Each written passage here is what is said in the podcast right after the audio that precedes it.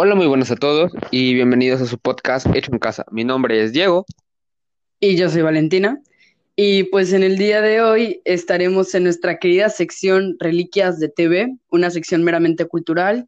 El día de hoy trataremos un tema de historia y pues haciendo como un tipo de homenaje al hecho de que ya se cumplió hace unos días el aniversario de la, del inicio de la pandemia por COVID-19 en México y trataremos el tema de la peste bubónica. Eh, bueno, para comenzar este tema, como dato curioso, eh, hubo una primera epidemia de peste negra o un primer brote de peste negra entre los años 541 y 543 en la ciudad de Constantinopla, eh, que era gobernada por el emperador Justiniano. Eh, bueno, esta primer brote, este primera, esta primera plaga de peste, se cobraba la vida de entre 10.000 a 15.000 personas por día, una cifra muy alta, este, y bueno, esta, esta primera cepa comenzó en los puertos de Etiopía y después, eh, por medio de las rutas comerciales, llegó hasta la ciudad de Constantinopla. Y igual, por medio de rutas comerciales, se propagó por toda Europa. Y bueno, en Europa se cobró la vida de 4 millones de europeos, por lo que podríamos concluir que sí fue un azote bastante fuerte para la población europea durante estos dos años. Y regresando un poco a nuestro tema principal, a la peste bubónica en el siglo XIV, hay que hacer como un pequeño paréntesis. Para el siglo XIV, Europa estaba atravesando una pequeña edad de hielo. Esto quiere decir que las cosechas se habían echado a perder de, cierta manera y los españoles y los europeos, perdón, no habían podido explotar estas de la misma manera en la que lo hacían siempre. Entonces, el hecho de que no se alimentaban como lo hacían regularmente los hizo más vulnerables para la llegada de la peste bubónica. Ahora, este se, había muchas teorías de origen de la peste y mencionaré algunas. Unos dicen que se daba gracias a la descomposición de materia orgánica en el aire. También se mencionaba que era gracias a eclipses y alineación de ciertos planetas. Y otros mencionaban que era gracias a una falla geológica que expedía gases de los infiernos hacia la atmósfera. Pero la realidad es que este, el origen de este fue el agente infeccioso Yersinia pestis, que afectaba a las ratas y las pulgas de las ratas los transmitían hacia los humanos. Algunas características de este virus eran que era de tipos de zoonosis. Esto quiere decir que su transmisión era de animales hacia humanos. Su periodo de incubación era de entre 16 a 23 días y los síntomas principales eran fiebre y grandes abultamientos en distintas partes del cuerpo. Lograba matar a un ser humano entre los días 3, 4 y 5 de contraer el virus. Por, eh, otro dato que me pareció bastante interesante es el hecho de que el de Camerón, escrito por Giovanni Boccaccio, fue una obra marcada por la experiencia de la plaga, en la cual describe los síntomas y cómo era básicamente contraer este virus. Este virus tenía dos variaciones, la peste septicémica, la cual iba directamente a la sangre y producía manchas negras, dándole el nombre coloquial de la peste negra, y la peste neumónica, la cual afectaba directamente a los pulmones. Y cabe recalcar que ambas, eran consideradas 100% mortales. Bueno, eh, la peste negra, eh, su origen, este segundo brote de peste, comenzó en China eh, donde se cobró la vida de millones de personas. Bueno, posteriormente eh, fue atravesando toda Asia Menor gracias al imperio mongol, un imperio eh, en su totalidad nómada, un imperio guerrero, que se, que se transportaba en sus caballos y pues bueno, los mongoles sitiaron la ciudad otra vez de Constantinopla, pero como los soldados mongoles, algunos ya venían enfermos por esta plaga de peste, eh, pues algunos murieron en el camino. Entonces, ¿qué hicieron los mongoles? Eh, eh, cortaron algunas partes o algunas extremidades de sus compañeros muertos por esta enfermedad y las empezaron a lanzar sobre los muros de la ciudad. Esto provocó que, bueno, la plaga se expandiera internamente.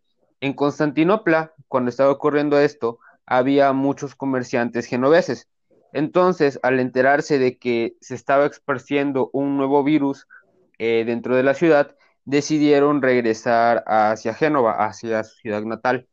Pero desde el primer momento en que, en que salieron de Constantinopla, ya se sabía que transportaban una nueva enfermedad, por lo que no los dejaron atracar en Génova, sino que tuvieron que recurrir a los puertos del Reino de Aragón y a la ciudad francesa de Marsella, una ciudad comercial. Entonces, en el primer momento en el que pusieron un pie en estas ciudades, en estos puertos, eh, ya no hubo nada que pudiera frenar esta enfermedad. ¿Por qué? Porque los barcos donde ellos eh, viajaban traían ratas y las ratas traían pulgas. Y como dijo mi compañera Valentina, pues estas pulgas infectaban a los humanos y bueno, aquí es donde pasaba todo el proceso del fallecimiento de muchas, de muchísimas personas. Eh, algunos historiadores afirman que se perdió cerca del 60% de la población total de Europa, pero otros afirman que lo más sensato sería decir que se perdió entre el 30 y el 40% de la población. Lo que es verdad es que Europa tardó alrededor de 200 años, dos siglos, para poder recuperar el mismo nivel poblacional que había tenido 200 años atrás. Algunos ejemplos, o bueno, un ejemplo de una de las ciudades más afectadas por esta plaga de peste fue la ciudad de París. Eh, bueno, porque en París, eh, como era una ciudad muy urbana, eh, donde había muchas personas que convivían todos los días, pues era más fácil que se propagara este virus. Entonces, había días en los que fallecían un total de 500 personas y ese mismo día esas personas eran eh, pues sepultadas. Entonces, había días en los que morían 500 personas y a esas mismas personas se les sepultaba en ese mismo momento para evitar que el virus eh, se propagara de se propagara aún más. Bueno, esto obviamente no pasó así porque pues eh, obviamente el virus lo transmitían las pulgas y no como tal los humanos. Así que bueno, fue un caso bastante grave el de esta ciudad. Y pues bueno, gracias a toda esta plaga de peste, hubo algunos cambios en las estructuras sociales, eh, porque como muchos sabemos, eh, durante la Edad Media, que fue donde se llevó esta plaga, existía el sistema feudal. ¿Qué es el sistema feudal? El sistema feudal es aquel donde un, eh, donde un señor feudal o un comisario, por así decirlo, tiene en su posesión ciertos terrenos y esos terrenos son trabajados por sus campesinos, por sus trabajadores, por todos aquellos que se encargan de labrar y trabajar la tierra.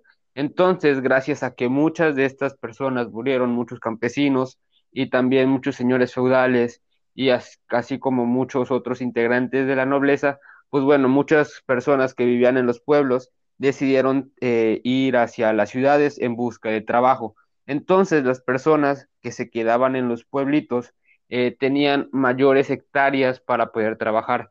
Y estas hectáreas, al momento de sembrar, bueno, pues la siembra se transformaba en un valor económico, pues lo podían vender, ya que, por ejemplo, si una persona antes tenía dos hectáreas y después tenía eh, cuatro hectáreas, bueno, son dos hectáreas más y son dos hectáreas más que se pueden trabajar. Y bueno, vas a tener una ganancia extra. Entonces esto provocó que muchas personas pudieran aumentar eh, su nivel económico y pudieran vivir de una mejor forma, entre comillas, porque estamos hablando de eh, la Edad Media, entre el siglo XIV y el siglo XV, entonces podríamos decir que la calidad de vida durante esos años no era muy alta, pero sí podríamos decir que estas personas que lograron tener esa fortuna de poder trabajar más tierras, podrían mejorar su calidad de vida un poco más a los estándares que había durante esa época.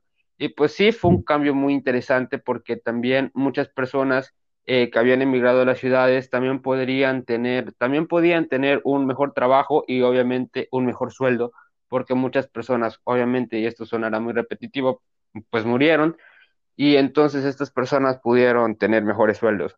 Algo que es muy interesante es que la nobleza de estos países, de la nobleza europea en general, eh, intentó crear reformas para que los trabajadores ganaran menos, pero esto provocó que los trabajadores, que todos, este, de, sí, los trabajadores, los campesinos, eh, se enfurecieran, se enojaran, y bueno, eh, hubo revueltas, pero al final terminaron ganando los campesinos y pues pudieron tener mejores condiciones de trabajo, por así decirlo, o bueno, no mejores condiciones, pero sí poder ganar un poco más. Y de aquí es donde es la burguesía. ¿Qué, qué es la burguesía? La burguesía son familias adineradas eh, que tienen cierta influencia económica en ciertos sectores de la población. Entonces, bueno, estas familias tenían muchísimo dinero y tenían eh, muchísimo poder y esto se debió a que alcanzaron este poder gracias a la plaga de peste, porque muchas personas eh, dejaron los campos o, y se fueron a las ciudades y empezaron otra vida con un mejor salario. Efectivamente, y el hecho de todo este cambio en la estructura social de las personas no fueron los únicos cambios consecuentes a el hecho de que estuvieron casi 10 años enteros pues bajo este asunto de la peste negra. De hecho, también existieron bastantes cambios en el plano social e intelectual, y si no fueron bastantes, fueron cambios por lo menos bastante radicales en la vida de las personas, lo diría yo. Y pues claro, es que después de sobrevivir a un virus que era tan extraño, del que nadie conocía nada, que gracias a que no tenían tanta tecnología, tardó en ser controlado 10 años, pues las personas que sobrevivieron decidieron cambiar su estilo de vida. Con esto me refiero a que algunas personas decidieron llevar vidas llenas de placer y excesos, pues claro, habían sobrevivido y decidieron que iban a vivir la vida, por decirlo de alguna manera. Otras personas decidieron ser bastante radicales a la primera idea y se convirtieron en flagelantes. Las personas que se volvieron flagelantes eran personas básicamente que tenían la creencia de que la peste bubónica era un tipo de alerta, que se acercaba el fin del mundo y que Dios iba a como a cobrar los pecados realizados por la humanidad. Así que se volvieron flagelantes para tratar de redimirse. Y otro de los cambios más interesantes y que yo diría tal vez el más importante fue el hecho de que Dios dejó de ser considerado como el centro del todo y lo comenzó a ser el ser humano. El ser humano comenzó a ser considerado como el centro del todo. Y esto nos dio paso al renacimiento. Sabemos que estábamos en la Edad Media. Entonces, este hecho dio paso al renacimiento la cual es, el cual es la antesala de la edad moderna, o, algo que fue bastante, bastante importante y que literalmente cambió la manera en la que vivíamos. Y también el hecho de que se empezaron a considerar la, empezaron a tener como ideas, ¿no? Como ideas de que habían chivos expiatorios. Por ejemplo, el hecho de que se creía que los judíos habían creado el virus para acabar con los cristianos. Y por el otro lado, el Papa comentó que él se lavaba las manos y que no había tenido nada que ver con la creación de este virus. Inclusive declaró como herejes a los que se volvieron flagelantes. Un tema bastante interesante. Sí, sí. Y bueno, eh, obviamente el nacimiento tuvo muchos cambios, ¿no? Eh, más innovaciones en la ciencia, eh, más innovación, innovaciones en las artes, en la cultura, en la literatura, en fin, en muchas cosas que podríamos tardarnos mm. bastante tiempo aquí eh, otra cosa que me pareció muy interesante fue que la mayoría de la comunidad eh, católica eh, culpaba a los judíos de esta enfermedad y bueno, desafortunadamente muchísimos judíos perecieron ante estas acusaciones que no estaban bien fundamentadas, evidentemente.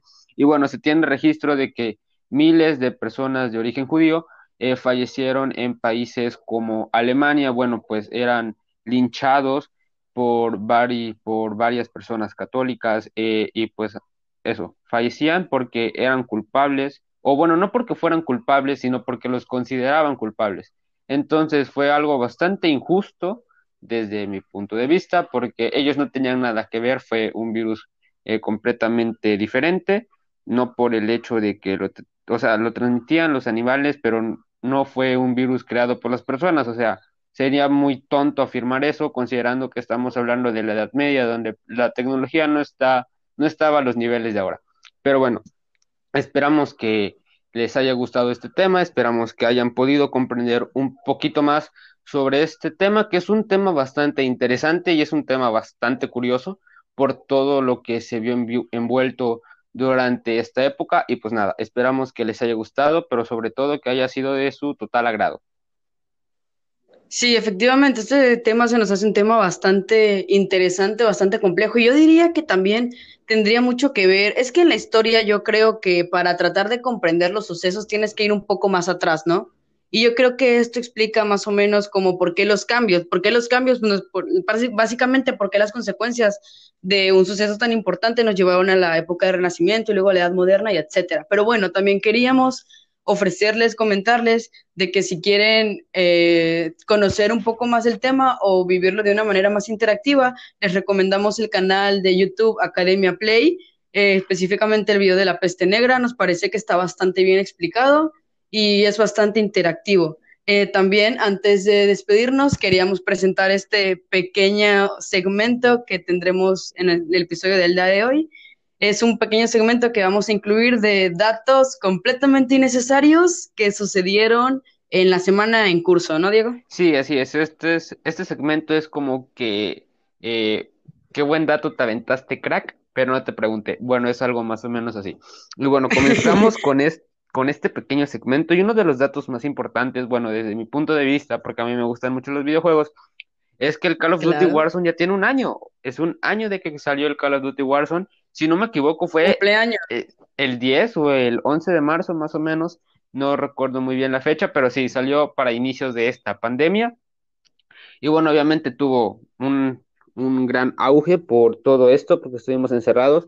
Y bueno, la mayoría de las personas a, las, que les gusta jugar videojuegos lo desperdiciaron aquí. Y pues bueno, fue, es un juego bastante interesante, un juego bastante bueno, bastante frustrante en el aspecto de que ganar una partida en este juego es bastante difícil porque hay que recordar que es un Battle Royale. Entonces, eh, bueno, para los que no sepan que es un Battle Royale, son entre 100 y 150 personas que se enfrentan en un mapa y gana el equipo o el jugador que haya durado más tiempo, más tiempo en pie. Básicamente es eso. Y como tipo juegos del hambre. Entonces, es un juego bastante interesante, bastante bonito y bueno, felicidades a, Activision y a Infinity Ward y a Raven Software. Enhorabuena.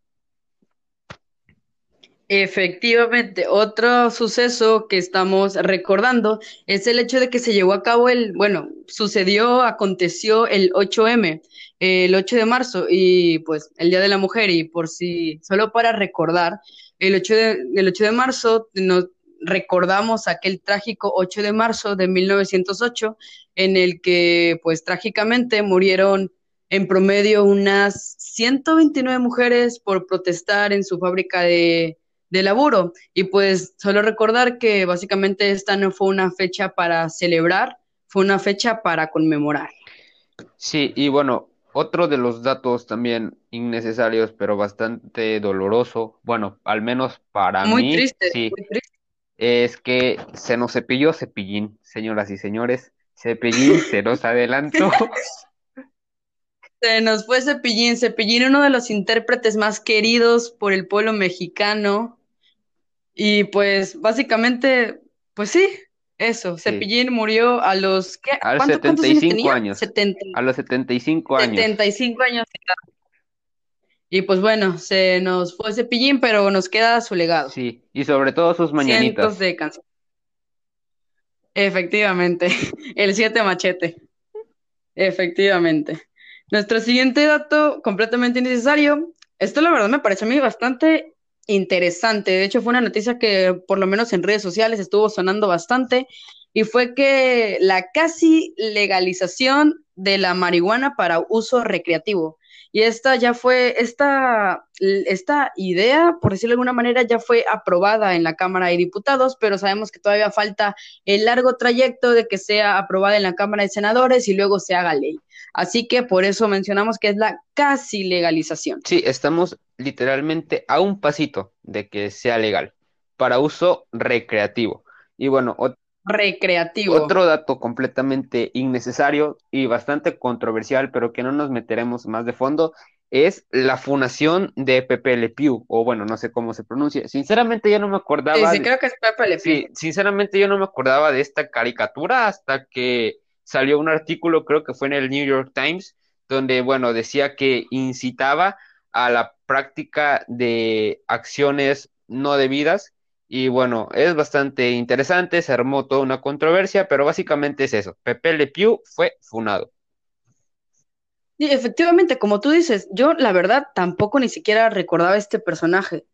Y en verdad yo creo que los que más, en, en, la generación en la que más causó revuelo fue en la de nuestros padres. Y pues sí, como dice mi compañero, esta noticia salió como al aire porque el, entre el periodista Charles Blow eh, publicó una columna en el New York Times hablan, refiriéndose a este tema. Y básicamente yo lo que, lo que percibí de la columna fue que básicamente él, no estoy citando textualmente, que quede claro, pero él, él daba a entender más o menos que muchas conductas de eh, la caricatura animada serían un problema presentarlas en, la, en el momento en el que estamos en el mundo, en, con todos los problemas por los que estamos pasando.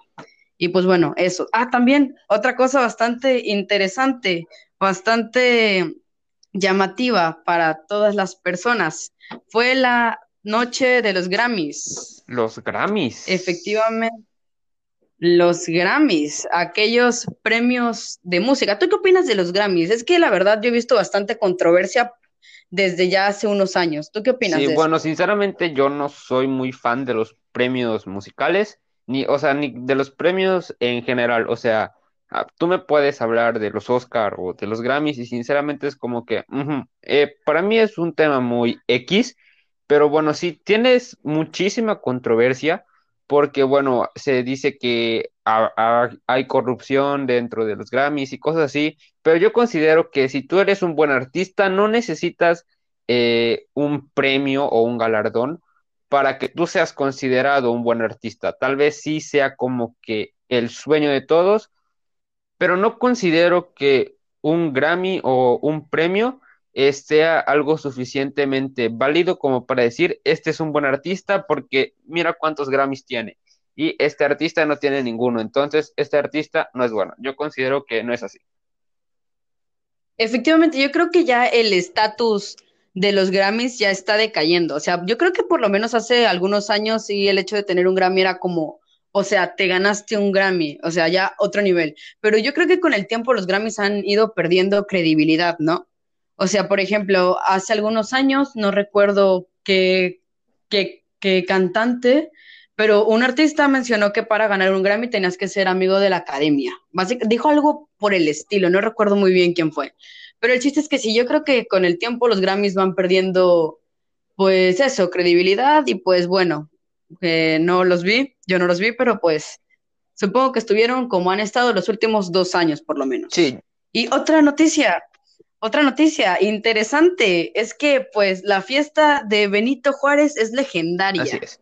El buen Benito ya 365 días, probablemente más, desde aquel puente. 300, 368 a la fecha en la que estamos grabando esto, que es 15 de marzo. 368 días, no, la fiesta de Benito, legendaria, uno de los mejores aportes de Benito Juárez para la cultura mexicana, este super ultra hiper mega puente de 368 días. Sinceramente, Benito Juárez, eres un grande. Benito Juárez para presidente, otra vez. Otra Otros vez, 30 otra años, vez. ¿por qué no?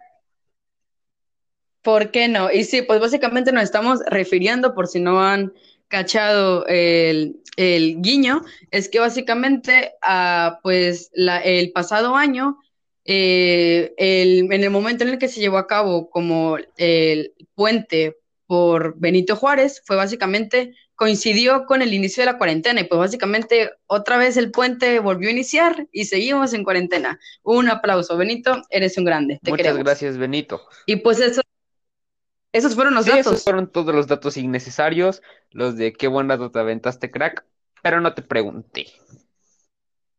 Efectivamente. Y bueno, eso fue todo por el día de hoy. Eh, esperamos que el contenido haya sido de su agrado, que se hayan podido entretener, que hayan tenido un rato bastante ameno, bastante divertido y bastante curioso con nosotros. Efectivamente, también recordamos que nos sigan en nuestras redes sociales, nos encuentran en Instagram como hecho-en casa-oficial y en Facebook nos pueden encontrar como hecho en casa-oficial. Recuerden seguirnos en redes sociales Y pues eso fue todo por el episodio de hoy. Hasta la próxima.